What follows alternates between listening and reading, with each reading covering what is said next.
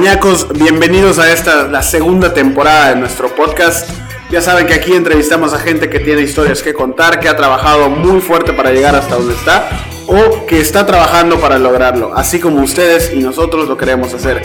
El día de hoy, en nuestro primer capítulo, tuvimos la oportunidad de platicar con Marina Huerta.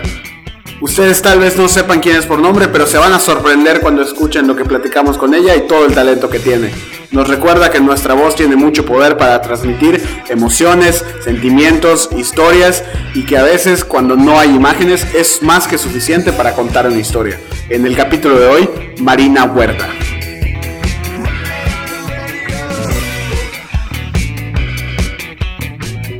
Hola neomaníacos, estamos de nuevo aquí en esta segunda temporada, estamos arrancando el año y tenemos invitada de lujo, Marina Huerta. Muchos a lo mejor no la conocen, pero en, un ratito comenzamos a platicar con ella, descubrirán que la han escuchado una cantidad de veces impresionante. ¿Cómo estás Jerry? Muy bien, muy bien aquí, emocionado ya por esta segunda temporada y por este episodio que ya estábamos ansiosos de grabar.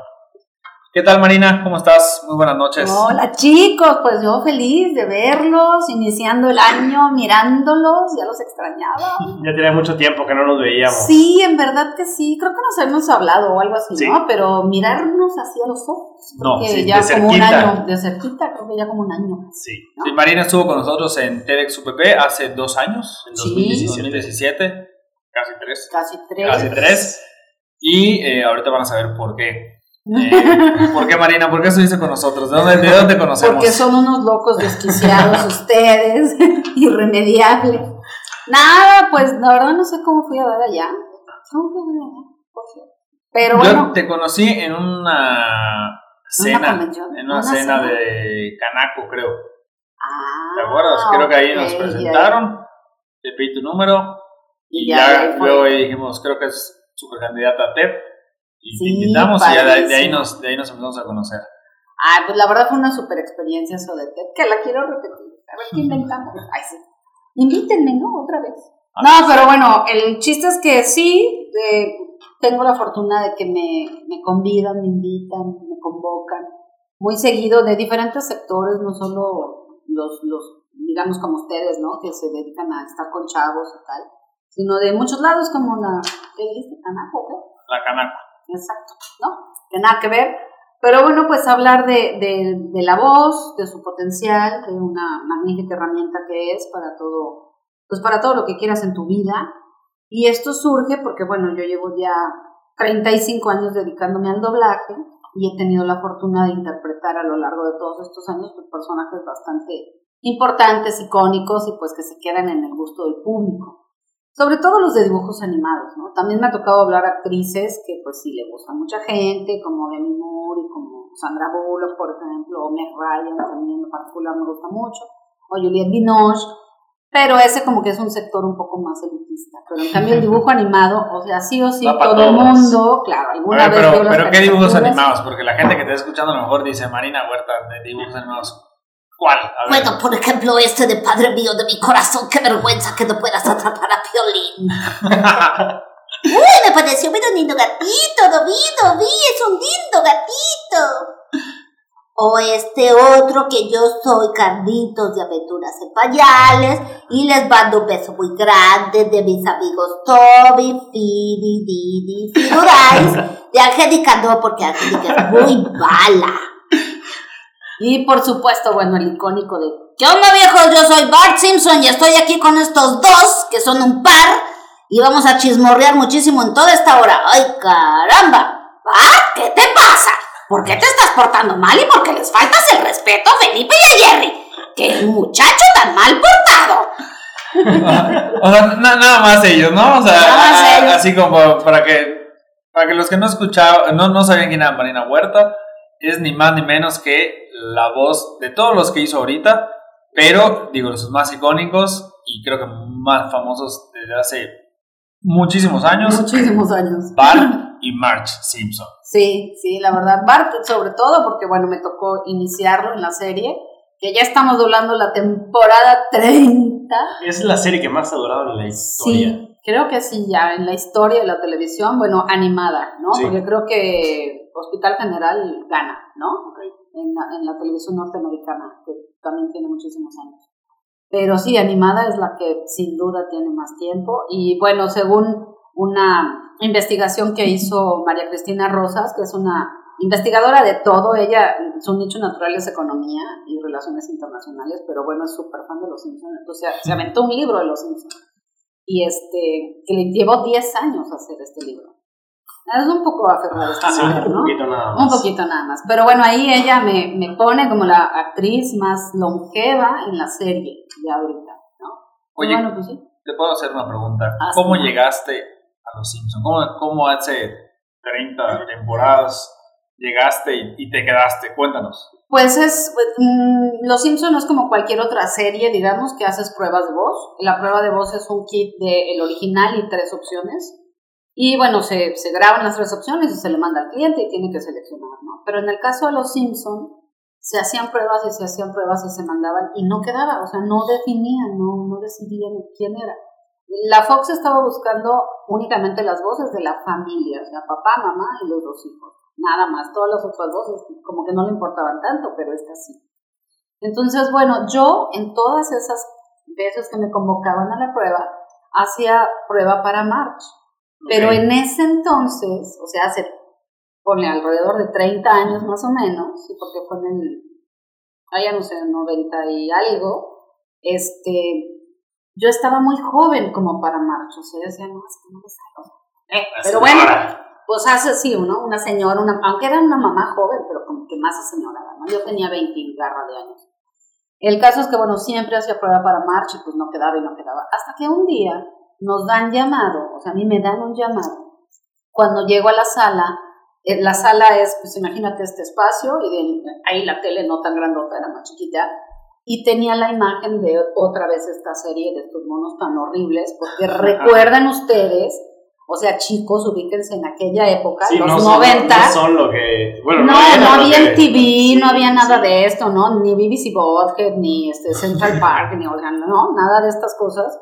Entonces, los dibujos animados eran tipo Warner Brothers y Disney, ¿no? Así como muy bonitos. Y los Simpsons, pues, eran súper grotescos. Entonces, bueno, ahí es cuando nos damos cuenta que eran nuevamente pruebas de voz para esto, pero en esa ocasión ya nada más estábamos los que yo pienso, mi sentido común me dice que la empresa dijo, eh, estos para mí son los gallos para hacer ese. Sea, los finalistas personajes". hay que verlos otra vez. Pues no los finalistas, porque te digo que yo siempre había probado para March. Y en esa ocasión es la primera vez que yo doblo a Bart. ¿Y por qué doblas a Bart? Porque el director general de la empresa en ese entonces sabía que yo hacía niños. O sea, ya me conocía porque él había sido años atrás director de doblaje. Entonces, este, pues sí sabía que yo hacía niños y dijo, no, este, este personaje, como que alguien como Marina y el Homero, curiosamente no era el que lo terminó haciendo, sino había convocado a otra persona que no llegó porque pues, no, en la fiesta, ¿verdad? Y no llegó. Y entonces tuvo que- la, la Ah, anécdota, arrepentida la anécdota de. Homero es muy buena porque pues sale el, el- este, se llamaba Jorge, sale Jorge a los pasillos, imagínate aquí sales así desesperado porque tienes a todos los clientes, estaban ejecutivos de la Fox, por supuesto, estaba también, que yo no sabía, Matt Groening ahí, su esposa, y de hecho Matt Groening Bueno, dice tiene- que nos no tenías dice, idea quién era ese Sí, ese señor. cuate no, ya sabes el típico que te presentan y fulano tal, ah, sí, Ah, ok. mucho gusto, ni te acuerdas del nombre, ¿no? Pero bueno, y entonces sale el, el director de la empresa, o sea, Jorge, sale y el que ve caminando que iba al baño era Humberto. Y le dice, ven, Ven acá, ven acá. ven no acá, vayas. métete. ¿No? Y el otro así de, ¿qué? ¿O qué? ¿O qué? Métete, yo ahorita digo que estás aquí ocupado. Y bueno, y así es como queda Humberto, ¿no? Esa es más, más simpática todavía. Y el caso es que, bueno, ahí ya, después de los formulismos de la presentación, fuimos pasando de uno en uno a que nos dijeran nuevamente, ¿no? Hay personajes así ya asado, ya este güey, ya te digo que más ya te decía, bueno, pues, es así, tiene tantos años y quiero... este". En general, Groening no hablaba español, no hablaba inglés. puro inglés. En general, lo que él quería es que sonaran como personas de carne y hueso, que no nos fuéramos con el rollo animado. ¿no? Entonces, por ejemplo, lo que a mí me pasó, todo estaba muy bien, todo estaba muy bien, pero mi risa, según él, sonaba muy de dibujo animado. Y entonces, pues, a ver, otra vez, y no sé qué tanto, ¿no? Y ya sabes, yo me dulce carácter. Después de no sé cuál toma, o sea, ya me empiezo a enojar y entonces le digo, es que no me sale esta chingadera. Y entonces el otro así de, así, así, o sea, así quiero que sea Bart Simpson, así, con esa espontaneidad y no sé qué. Y yo, ah, ok. Eh, ya- haz- hazme enojar más. Exacto, ¿no? Ya como que le valió gorro que no me saliera la risa como él quería, ¿no? Y, eso está bien, ¿no? Y así es como yo me quedo y pues ya empezamos a hablar. Para ese entonces ya había dos temporadas terminadas. O sea que habrá sido como en el Entonces, 92. ¿empezaron a doblar desde la primera temporada o a partir ya de la segunda o la No, o sea, llegaron las dos juntas y doblas. De hecho, el primero que se dobla es un capítulo que se exhibe por primera vez. Los Simpsons en México se exhiben en Televisa. Pero el menso de programación, porque como que tienen el mismo perfil que un camionero, ¿no? O sea, este, decide que no, o sea, que es una serie que no puede ir con la familia mexicana y entonces desechan la serie. Y TV Azteca, que iba surgiendo apenas, TV Azteca dijo, yo la quiero. O sea, boom. Y se volvió un boom porque en ese entonces estaba surgiendo muy fuerte TV Azteca con Luz de Luna, con MacGyver, con todas estas series que empezaron a ser como de mucho impacto y le estaban comiendo el mandado en determinado horario a Televisa. Y bueno, y TV Azteca con un solo canal, ¿no? Era el 13. Y entonces mete los Simpsons y ¡pua! los, los arrasa, Sí, o sea. Y, y de hecho Los Simpsons es una serie que, bueno, en México y en Argentina, por ejemplo, en el horario que la pongas, siempre jalan rey. Podemos decir que la historia, la historia de los Simpsons está hecha de, de cosas muy particulares que se fueron dando casi casi como consecuencias, o sea, de- bueno, en español. Sí, ¿no? O sea, sí, sí, sí. Desde en la televisora, desde las voces, Sí, desde el claro. momento. Sí, o sea, sí, sí. está muy- muy Ahora, curioso. claro, a diferencia de otros idiomas, o sea, la serie fue importante en todo el mundo, pero a diferencia de otros idiomas, el español latino abarca todos los países de Latinoamérica. Claro. También por eso Sí. tiene un poco más de penetración, por supuesto. Oye, ¿y cómo llegas a hacer March? O sea, March, tú aplicaste para March, y no quedaste, quedé. Sí, no. fuiste, bueno, Me quedé con Bart y tal, tal, tal. Ahí sigo haciéndolo hasta que pasan los años. Y en esa misma empresa yo hacía muchísimas cosas, muchísimas series, hacía Rugrats, hacía todo lo de la Warner Brothers, hacía violín, en fin, en fin. Y entonces, justamente por un juguete de la Warner Brothers, yo tengo una diferencia con a- acababan de cambiar director de la empresa, o sea, el tal Jorge ya había muerto, ya había otro, entonces, eh, bueno, entró otro, lo corrieron y entraba, entró otro justamente cuando esto sucede. Entonces, bueno, este nuevo que estaba ahí ni sabía quién era yo, ni qué significaba, ni nada, y no porque yo fuera muy después, pero dices, bueno, ¿no? La verdad es que ante mis ojos me trató súper mal, como muy prepotente, muy sangrón, y yo me enojé, y entonces este, me peleé con la empresa y dije, "Ah, pues yo no vengo a trabajar. Yo estaba así sentada junto al jefe de producción con el director de producción o el director general, y te digo, se da ahí el altercado, y le dije, "Pues, ¿sabes qué? Entonces La bronca fue que era un juguete en donde Piolín y Silvestre hablaban y contestaban uno al otro. Tú prendías a Piolín y se prendía Silvestre solito y, hablaban entre ellos, se contestaban. Y entonces, en aquel entonces, los juguetes estaban alrededor de, ponle 5 mil, 6 mil dólares, que es lo que pagaba Mattel, ¿no? O Hasbro. Y ahí yo dije, bueno, ¿cuánto tienes de presupuesto? No, pues no hay nada, son 500 pesos. ¿Qué? O sea, ¿qué te pasa? ¿No? Pues si quieres. soy Bart. No, no, no, o sea, pues si quieres. Le dije, pues no, no quiero. Pues agarré mi bolsa y le digo al jefe de producción, ¿no? Pues mira, la semana que entra van los Simpsons, pues a ver qué lo pasa. Y ahí, Ay. bueno, se armó un pleito. Yo en, ese entonces Fox tenía oficinas en México. Entonces, bueno, yo conocí a los chavos de Fox, rápidamente les hablé, les dije, oye, ¿qué pasó esto? Y la verdad estoy muy molesta, o sea, no, no quiero dejar la serie, pero la verdad, ¿qué onda con esta empresa? no? No, sí, yo te entiendo, que no sé qué. Bueno, pasaron los meses, meses, ¿eh? Y este, todas las actrices, por ejemplo, que se enteraron de la bronca Sí. o bueno, del asunto, las llamaban para hacer pruebas y ellas se negaron. Pero no, no, no, ¿cómo crees? Por solidaridad. Ajá, y porque dijeron, no, eso no se hace. pero pues nunca falta que hay pues actrices nuevas, ¿no? Que quieren su sí, lugarcito. sí, Sí, sí. claro, como siempre, pues es la vida, ¿no? Y bueno, entonces hubo algunas que se hicieron prueba. Y la gente de Fox me dice, ¿sabes qué? Me llama un día y me dice, ¿sabes qué? Arréglate, porque esto ya, o sea, ya se va a Los Ángeles. Ya no podemos hacer nada aquí en México. Y yo, sopas, pues ya obviamente no hubo solución, ¿verdad? y pues ya, entonces yo dejo la serie de la temporada 10, o sea, termino la 9, desde la 10 a la 15. Sí, me acuerdo que hubo un momento en el que Ajá, hubo un cambio de voz y todo. Bueno, y pasaron mil cosas, o sea, los fan, tengo un fan argentino que siempre lo digo, pero es que de verdad tenía 15 años en ese entonces, o 16 por ahí.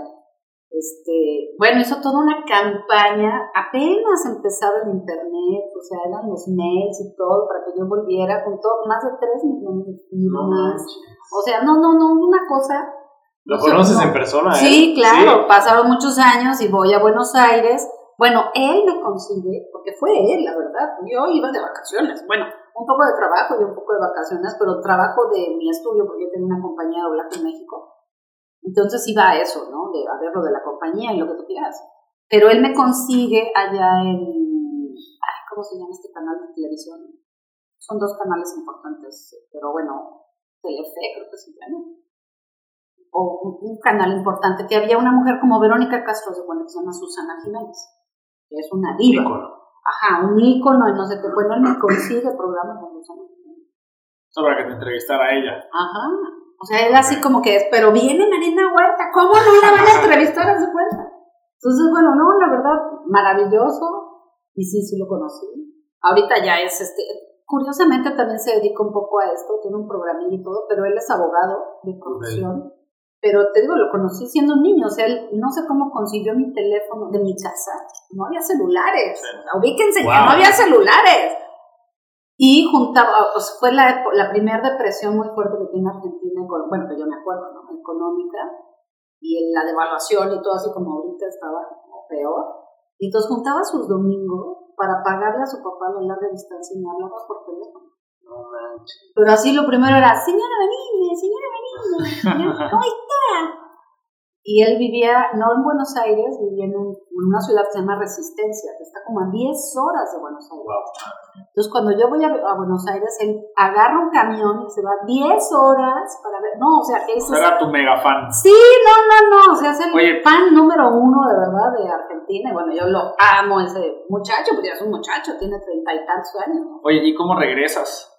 Regreso porque muchos años después, este, esa empresa donde se hacían los Simpson se vende y el que lo compra, el nuevo dueño, eh, más bien la Fox no quiere trabajar con el nuevo dueño porque ya lo conocía, ya, o sea, es alguien que ya también tenía otro estudio, ya había trabajado Fox con él y pues tenía mala experiencia, entonces dijo, no, ni madres, y saca Fox todas sus series que eran como 15 series, una cosa así. Eh, y entonces las lleva a otro estudio.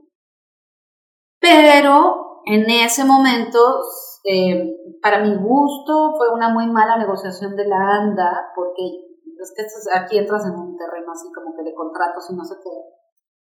Eh, digamos que a la empresa donde se lleva todas las series Fox era de las más antiguas en México, entonces ellos sí tenían exclusividad con la ANDA.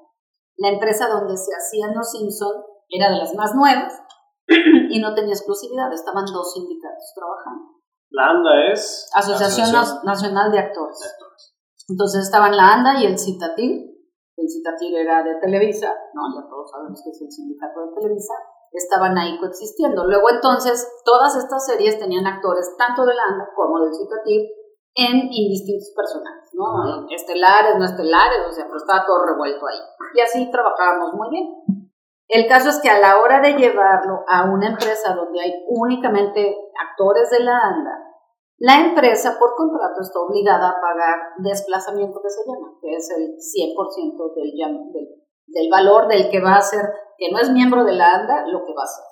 Lo cual encarecía Sí, muchísimo. muchísimo las producciones. Entonces, para mi gusto, te digo, fue una mala negociación de la ANDA, porque en lugar de decir, bueno, son tantas series y va a ser un dineral, ok, me hago de la vista gorda, pero en la siguiente revisión, me, ¿cuánto me vas a dar de aumento? ¿no? Yo hubiera hecho eso, la verdad. De decir, bueno, me vas a deber un favor, sototototote, ¿no? Y ahí la empresa, pues sí, estaba muy agarradita de manos. Pero entonces, en lugar de hacer eso, lo que hicieron fue irse a huelga. Entonces, bueno, pues la empresa le dice a Fox, oye, pues, o sea, sí puedo trabajar con unos, pero no con otros. Entonces, la Fox le dijo, bueno, ok, este, mira, de esta serie, no me importa mucho, cámbiales voz. De esta otra, y así fueron cambiando, porque estaba mal con el del medio, o sea, Los Reyes de la Colina, o sea, muchas series, ¿no? Se muere, se nos muere esta mujer. Tobaire, Tobaire. No pasa nada, muchachos, no pasa nada. El caso es que la última en cambiar voces fue Los Simpsons. Obviamente Fox, pues tratando de que se solucionara la huelga y todo eso. La verdad no hubo solución alguna. Pero no tuvo mucha aceptación la, esos, esas cinco temporadas. Digo, yo nunca escuché muy buenos comentarios. No. La gente estaba muy acostumbrada también ya a las sí, voces. por supuesto, cambiar fue- las voces siempre es un... Sí. Es lo y- peor que y te puede más de una pasar. serie tan exitosa. Sí, claro, es lo peor que te puede pasar. Pero ni cuando regresas es cuando eres March. Vuelvo a hacer Bart y vuelvo a hacer March. Y, y bueno, y empiezo a hacer March. Y entonces en el caso de March, eh, bueno, yo me llevaba muy bien, soy muy amiga de la directora y dueña de esa empresa, una de las dueñas, porque son varios dueños. Y un día estábamos cenando y me dice, oye, ¿y si regresas a la serie? Le digo, uy, pues primero averigua ¿Cómo qué dijeron Sí. cuando me salí, porque pues obviamente no dijeron, ¿sabes qué? Somos unos mensos y la ofendimos, o sea, obviamente me Sí. echaron toda la tierra del mundo. Entonces averigua si se puede y pues yo encantada de la vida.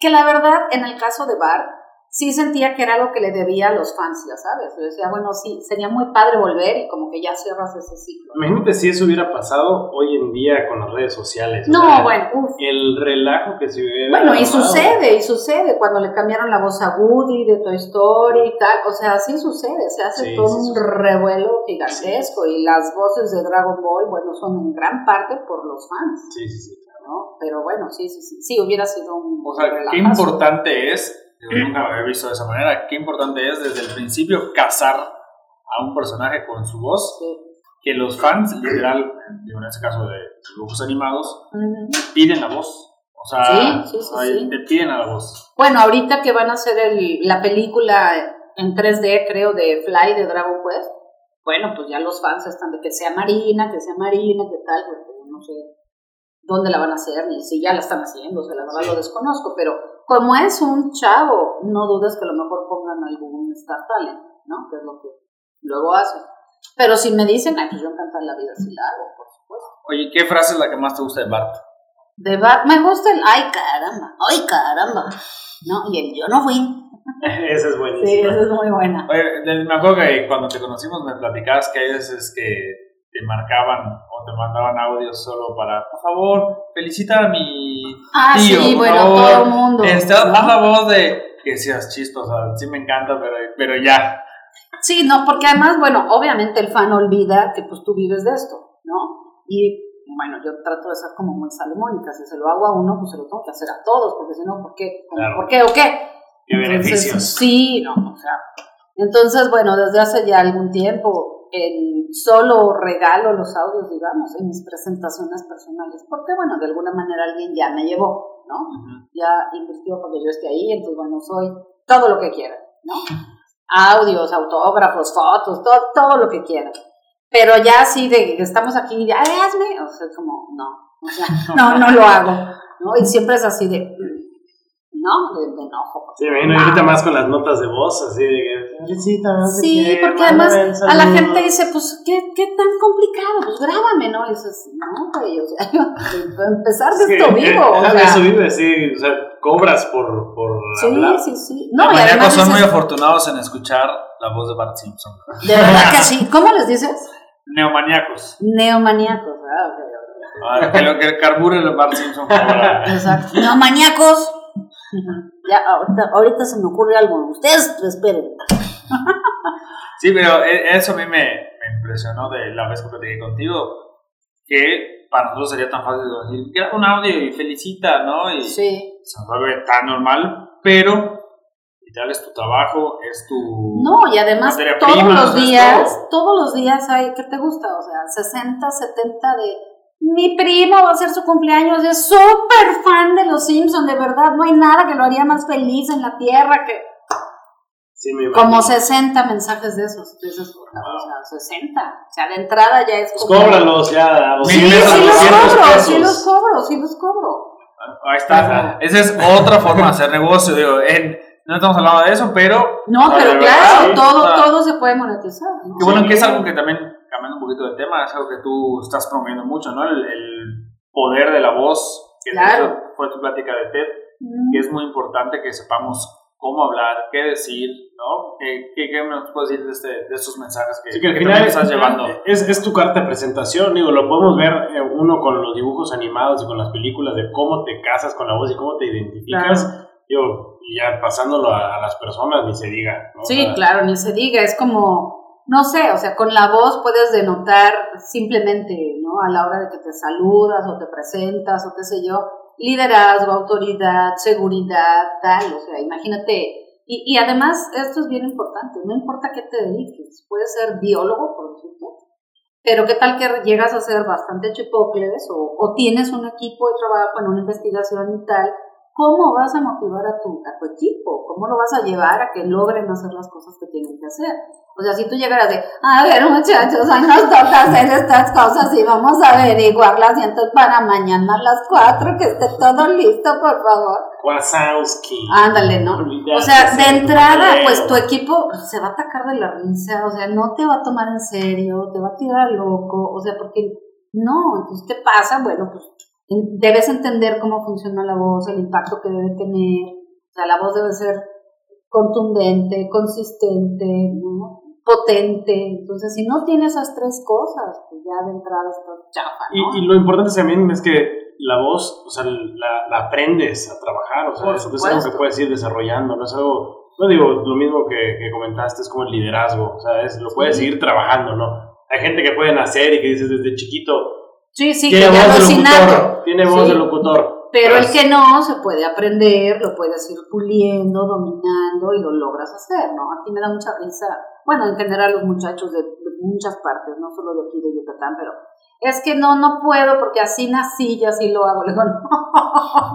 O sea, aprendiste a decirlo mal, pero igual que aprendiste a decirlo mal, puedes aprender a decirlo bien, o sea, solo es un poco de dedicación, de esfuerzo y de disciplina de tu parte, pero se puede corregir, o sea, por supuesto. Y la verdad eso, en ese sentido, sí, yo puedo garantizar mis resultados. O sea, si tú haces lo que yo te digo que hagas, por supuesto que vas a obtener resultados. O sea, es y casi, casi inmediato. Hay algunas cosas que sí llevan un poco más de tiempo dependiendo la gravedad del asunto. Por ejemplo, la R, ¿no? La R necesitamos tener flexible la punta de la lengua. Hay lenguas que están bastante atrofiadas. Entonces, si es necesario que hagas ejercicios para darle elasticidad a la R. Si no lo haces, pues por más Claro, ganas claro. que tengas, no vas a poder. O sea, es como tú comprenderás del ejercicio, ¿verdad? Y mover el músculo y ejercitarlo duele, o sea, y sí implica un esfuerzo y un, a ver, ¿no? Al principio no te va a salir, o sea, al principio sí vas a llenarte de frustración porque dices, ah, no sirvo para esto. Pero poco a poco lo vas a ir logrando hacer y pues ya, o sea, y, y de pronto cuando ya, ¡clic! o sea, mágicamente sucede, dices, ¡wow! No, ya pude. Y, y la verdad no es así de meses, es de, bueno, me atrevería a decir semana y media, o sea, tampoco es así una eternidad Claro. de terapia y tal, no. Oye, es rápido. y regresando al tema de, de doblaje, que no conocemos mucho de ese tema, ¿qué tan difícil es doblar una caricatura, una película? Ahorita nos comentabas antes de, de- de iniciar que ya doblaste videojuegos, que Ajá. doblaste, bueno, películas, en cantidad de películas, que Ajá. estás doblando ahorita telenovelas turcas. Sí. ¿Qué, ¿Qué tan difícil es? ¿Qué tan fácil? Bueno, el doblaje es una especialización o una especialidad de la actuación. Así como el actor tiene que aprender a actuar en televisión, porque estás actuando para tres cámaras y la iluminación es súper diferente que la de cine, por ejemplo, que estás actuando a una cámara y la iluminación es diferente. Este, o en radio, los que hacen radionovela y tal, ahí es otro tipo de técnica y otro tipo de cosas que tienes que saber y que son tus herramientas de trabajo La principal, por ejemplo, en radio es el silencio. El silencio es la básica, o sea, si tú logras aprender a dominar los silencios, vas a poder generar esta expectativa, ¿no? De lo que vas a decir y tal. Y por eso las radionovelas, pues todo el mundo las escuchaba, pues, y porque te permitían irte imaginando las cosas.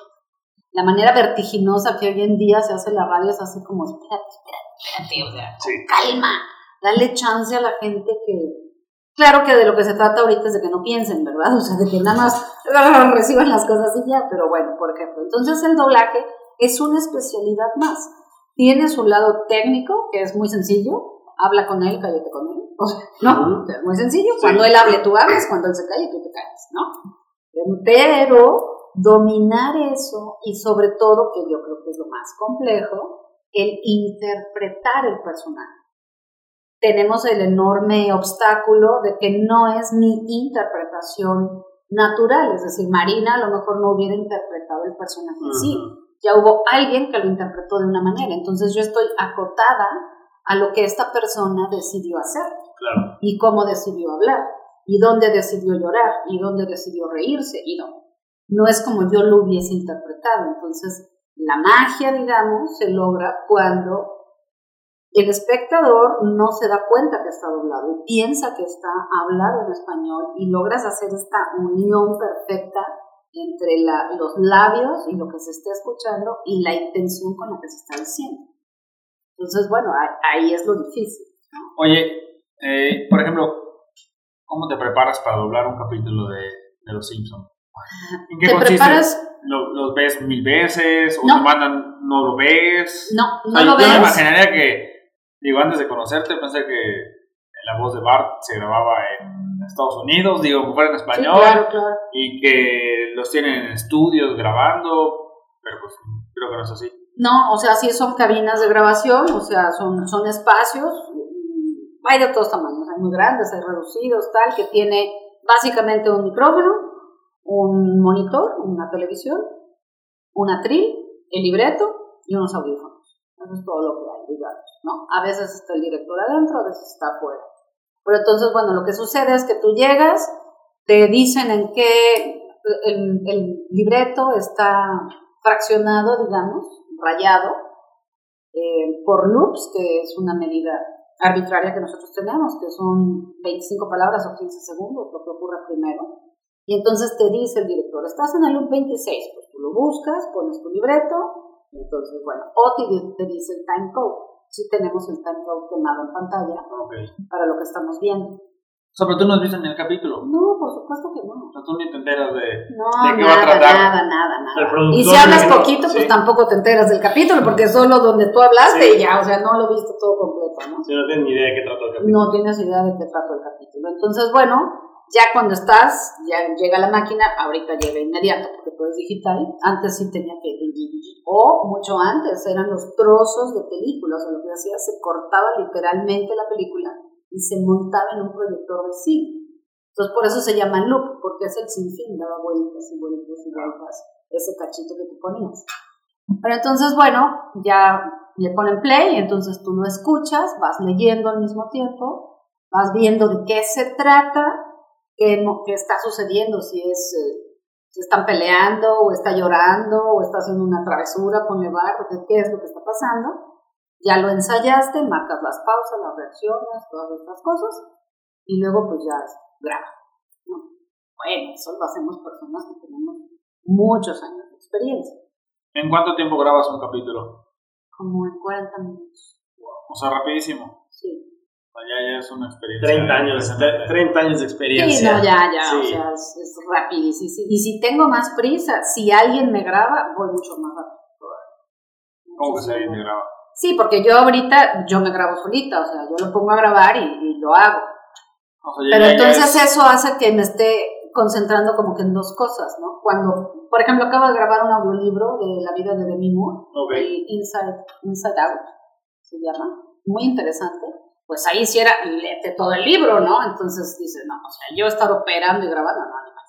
Entonces alguien me ayuda a grabar y entonces yo voy ya nada más concentrada en lo que tengo que hacer. Mí se me había ocurrido que tú también ya grabas audiolibros. No, sí, también, pues todo, pues es audio, o sea, todo lo que es audio está la verdad increíble, muy interesante. Oye, películas que has doblado que han sido así súper mega famosas, sé que tienes millones. Pues fíjate que de cine no tantas, ¿eh? O sea, de, de como reaguanta que las, el material que doblamos, por ejemplo, las películas, hay unas que se llaman direct to video, que son las que están hechas, preconcebidas o concebidas para pasar en televisión. Jamás pensaron que iban a pasar en cine. Y hay otras que sí están creadas para pasar en cine y luego ya pasan en televisión, ¿no? O son algunas de direct, direct TV, ¿no? Cosas así que van pay-per-view, estas cosas. Ya como Netflix, antes de Netflix, ya había películas que se pensaba que iban a entrar a pay-per-view y luego ya iban a pasar a tele normal, digamos, ¿no? De cable, pero ya.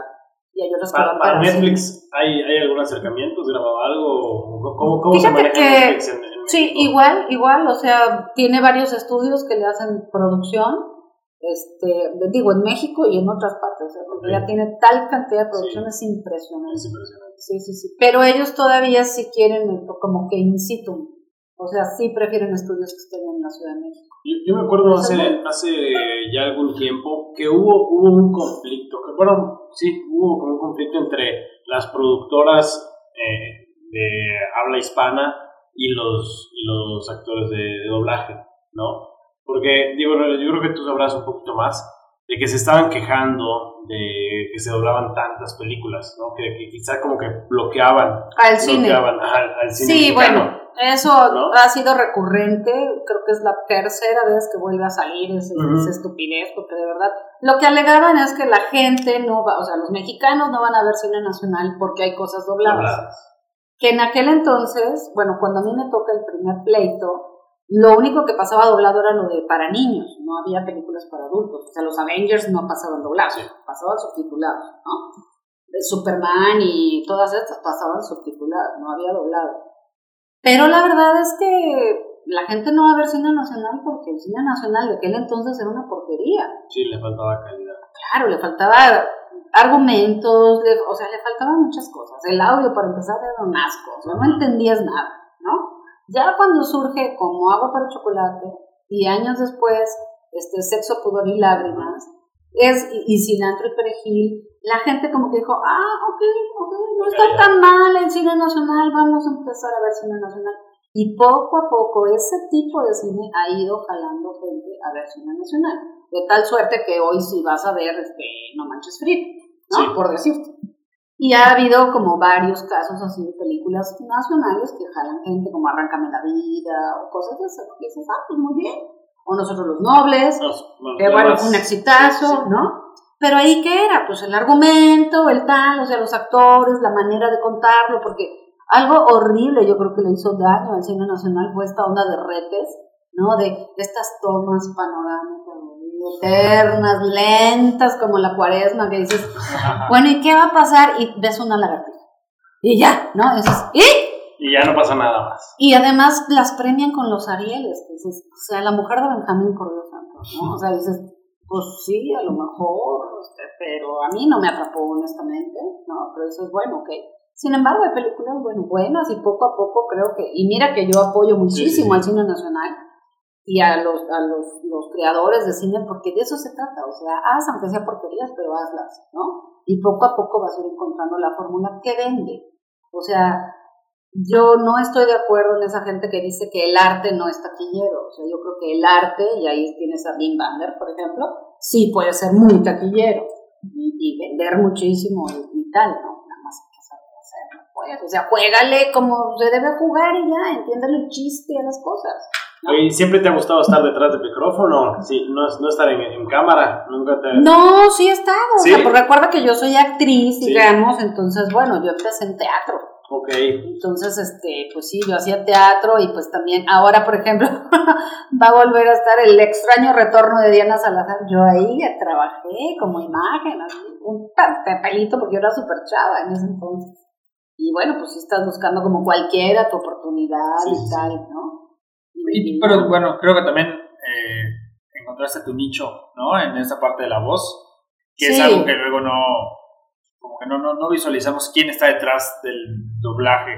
todas las películas. Sí, porque además el doblaje, a diferencia de otras disciplinas, te permite estar trabajando diario todo el año. O sea, sí había un, un par de meses que bajaba mucho el trabajo, que era como en verano, como que todas las casas productoras se iban de vacaciones y entonces no hay nada, ¿no? Y bueno, ahí bajaba un poco el, el trabajo, pero en general estás trabajando todos los días. Eh, vaya, o sea, haciendo muchísimas cosas al mismo tiempo. Y, Pero ahorita la ventaja ya con el internet cosas. y con la tecnología es que grabas literal desde tu cuarto casi casi. Ah, sí. O sea, Bueno, lo, lo- que lo tengas el estudio, todo, ya lo mandas a donde sea y Sí. listo. Oye, ¿y eh, alguna otra película, caricatura, así que, que no sepamos en la que tú eres? Que no sepas que yo soy, pues es que no sé cuál es. Bueno, o sea, o, bueno, o que nos Bueno, soy, cuentes. soy la Nana McPhee, por ejemplo, que también es una película muy linda de niños. Soy la mamá de Juego de Gemelas, que es a todo mundo la ve Es un millón de veces. Sí, soy la mamá. Este, ¿Qué más? ¿Qué más? Pues, ay, es que muchas, así muchas, ¿no? Y me gusta, me encanta, la verdad. Bueno, soy Lily Potter, soy la mamá de Harry Potter. Me encanta eso. En la última película, porque hay una donde habla antes, esa no sé. No sé quién es. Ni quiero saberlo, porque le quité su personaje, no me importa. Sí, esa, me hice súper fan de las películas y al, al director de la película, de las películas, soy muy amiga de su esposo. Cuando, cuando tú vas al cine, ¿las ves en español? Eh, no, En, inglés. sí, en inglés. Las veo en, o las veía en español por mis hijos. Ujú. Que a ellos sí, pues bueno, de más chavitos y todo, pues ni nada, ¿no? Te las soplas dobladas. Ahora sí, literalmente sin albur. Pero, pero ya después dices, no, incluso en la tele ya prefiero verla. Porque si no sabes qué, no veo la película. Estoy viendo las bocas nada más. Y es horrible. Porque ¿Te gusta escucharte? Sí, o sea, de hecho me pasó con, con la de. ¿Cuál fue? Chocolate, creo. Sí, Chocolate. Que ya la había doblado yo, pasaron como cinco años o seis, y de pronto estoy yo aquí en Mérida, ¿eh? Ya. Este, o más años pasaron, no sé, porque sí, Chocolate es más, más viejita. Pero bueno, el caso es que una de Juliette Binoche y Johnny Depp. Y de pronto me escucho, yo estaba en mi cuarto haciendo no sé qué cosa, y mis hijos viendo la tele. Y me escucho y digo, ¿ese soy yo? Me dice, sí, mamá. Mis hijos, ¿no? Y yo, o sea, no, no me acordaba de los diálogos, pero sí de, pues ya me voy a sentar y yo, Te lo juro, o nunca la había visto completa. Y yo, ¡ay, qué bonita película! y ya se volvió así de mis favoritas, porque está de verdad muy linda la película. Si no la han visto, véanla.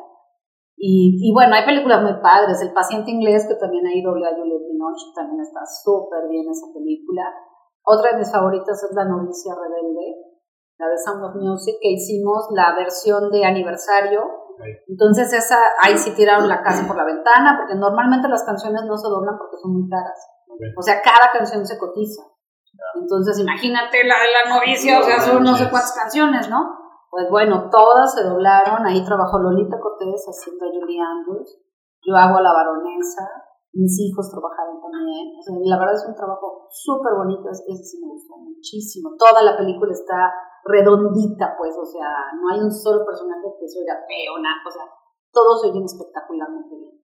Oye, pues súper bien. Digo, parte de lo que te invitamos a, a Neumaniacos era eso, que nos compartieras y que te escucharan, ¿no? Con, con una voz diferente que no es de las que, de las que por lo general haces Sí, y que contigo desde hace tres años que te conocemos hemos aprendido la importancia del doblaje, otra manera de, de trabajar.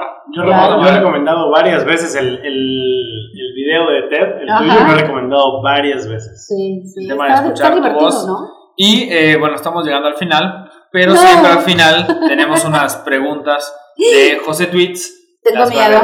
No, no, no, nada, nada de temer. Entonces te voy a dejar con José Tweets que te hace unas preguntas rápidas y sencillas. A ver qué, a ver qué te contesta. A ver ver qué qué le sale. contestas, más bien. Ok, sale pues. Ay, tengo miedo de esas preguntas. La sección más esperada por todos los neomaniacos. Bueno, primero que nada, gracias María por estar aquí, muchísimo gusto de conocerte, encantado. Gracias a ti. Eh, llegamos a la sección más pedida, Eh, qué lástima que tuvieran que esperar 40 minutos para escucharme. Feliz año a todos, segunda temporada ya, como bien lo dijo Felipe, empezando con todo.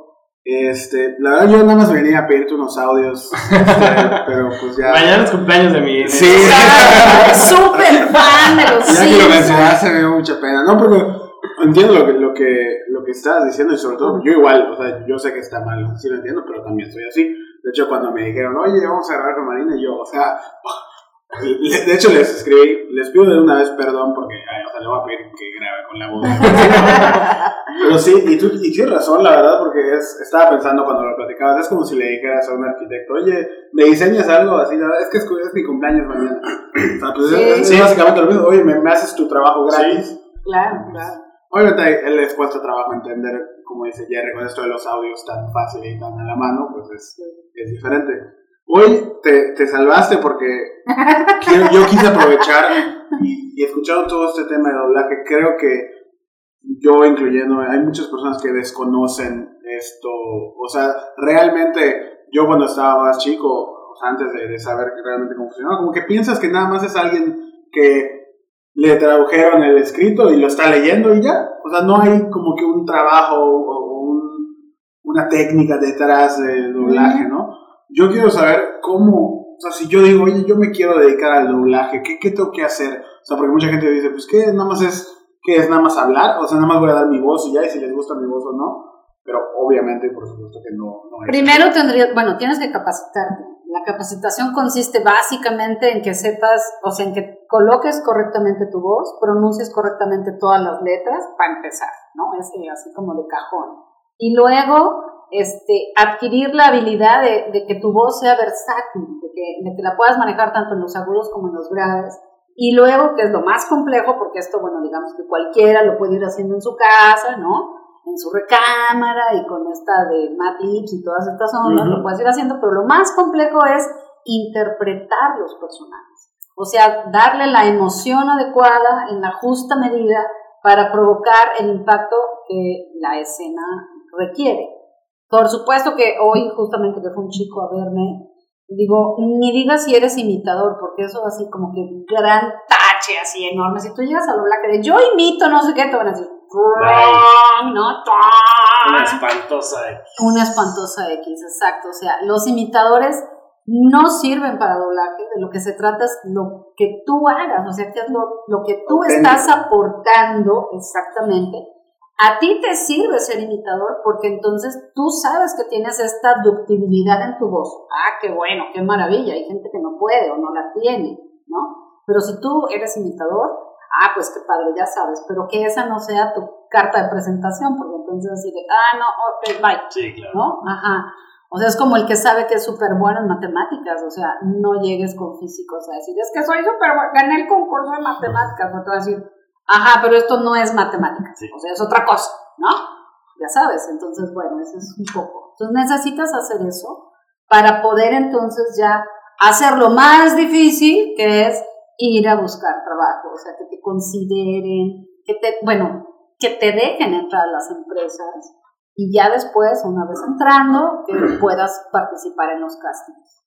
El doblaje es un trabajo que es de esos que para que te vaya bien tienes que ir a la Ciudad de México, o si es algo que se ve en varios estados y ciudades. No, eh, que se haga, que yo sepa, así profesionalmente, solo Guadalajara más o menos, eh, pero más bien como en el rollo empresarial, sí se hacen muchos videos corporativos y Ujú, estas cosas, claro, entonces bueno, de ahí, publicidad. exacto, el, el doblaje sí, sí sirve, pero no para doblaje de televisión y la ciudad. de México. Entonces sí, para empezar, ya una vez que estás consolidado, igual y sí te puedes mover a otro lado y bueno, podrás seguir trabajando, ¿no? Pero- Como lo que comentaste del videojuego, que te mandaron una consola, tú Ah, sí, grabaste claro. y, Y ya. quién sabe para dónde era, ¿no? Ajá, y yo estaba aquí en Mérida, Sí. por ejemplo, ¿no? Y daba lo mismo si estabas en Mérida o en México o en Sí, Veracruz o donde fuera, o sea, eso a ellos no les importa, ¿no? Ya cuando Eh, eres una master.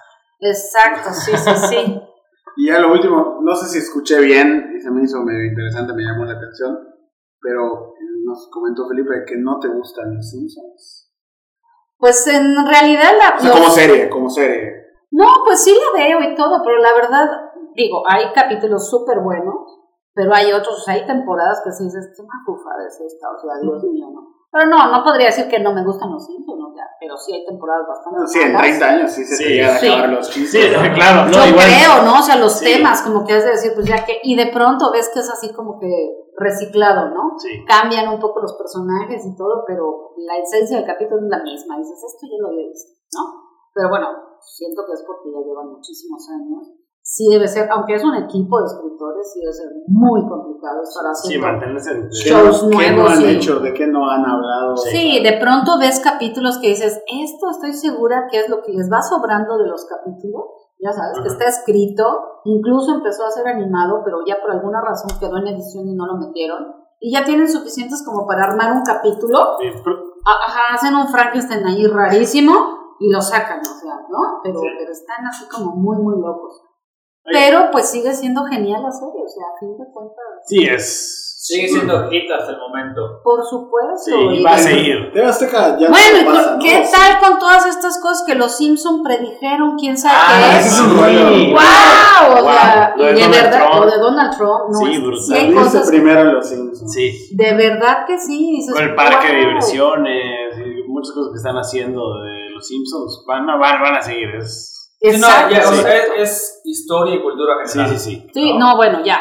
Sí, o Oye, sea, Mar- Marina, para, para terminar, regálanos unos audios más. claro. ya, ya, ya, para, para irnos viendo. ¿Quieren que diga algo en específico?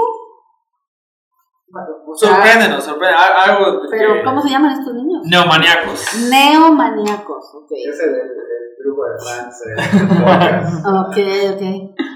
Viejos neomaníacos, pues espero que disfruten este podcast que está hecho con todo mi cariño y corazón. No es cierto, si no soy marica, hombre. Lo hice muy contento y me dio mucho gusto. No, tampoco sean homofóbicos, ¿eh? es un cotorreo nomás. Hoy, con mucho cariño, mucho corazón, con todos ustedes, con mi Felipito, con mi Jerry, acá con el José Tweets. José Tweets, con la nena hermosa.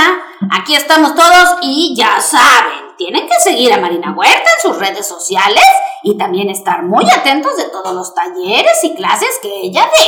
Estamos en Mérida, Yucatán. No sé si estos lo escuchen en otras partes. Amigos, les mando un... Ay, caramba, no es cierto.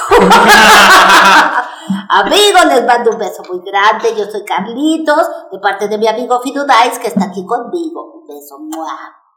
Uy, me pareció muy lindo gatito. Lo vi, lo vi, es un lindo gatito. Les mando un beso. Adiós.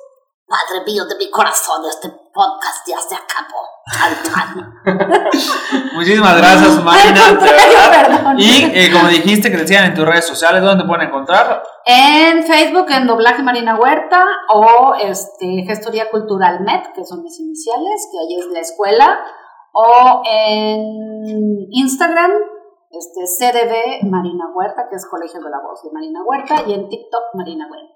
Perfecto, también te vamos eh, a a mencionar y todo en las redes sociales para que también el que quiera seguirte, tú das cursos, das pláticas, conferencias, entonces el que quiera, la verdad que la contacte vía las redes sociales, se la recomendamos, tiene una plática TED, que también TEDx UPP, Marina Huerta, para que vean su video, es muy bueno, habla sobre el impacto de la voz que Sí. tienen los demás y se la recomendamos muchísimo. Con nosotros eh, queremos hacer más cosas con ella, trabajar en conjunto, porque hemos aprendido mucho, sobre todo lo que me decía Gerardo y me llevo del tema, la importancia de la voz.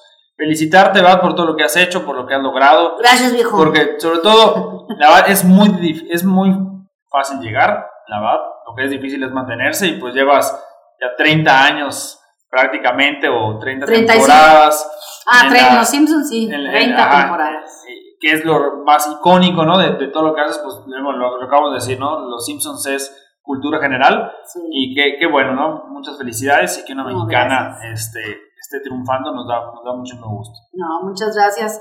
Al contrario, siempre es un placer estar con ustedes. Los sigo mucho, me da mucho gusto la labor que ustedes realizan. Y también me encanta que me inviten y me hagan partícipe de, pues, de estar forjando nuevas, nuevos talentos, nuevas personas que sean mexicanos exitosos, ¿no? Que yo creo que, que eso nos hace mucha falta. Sí, es que sigues rompiendo, rompiendo barreras y rompiendo micrófonos. Así Te es. deseo muchísimo éxito, Marina. Gracias. Un beso, chicos. Gracias. Saludos, no maníacos.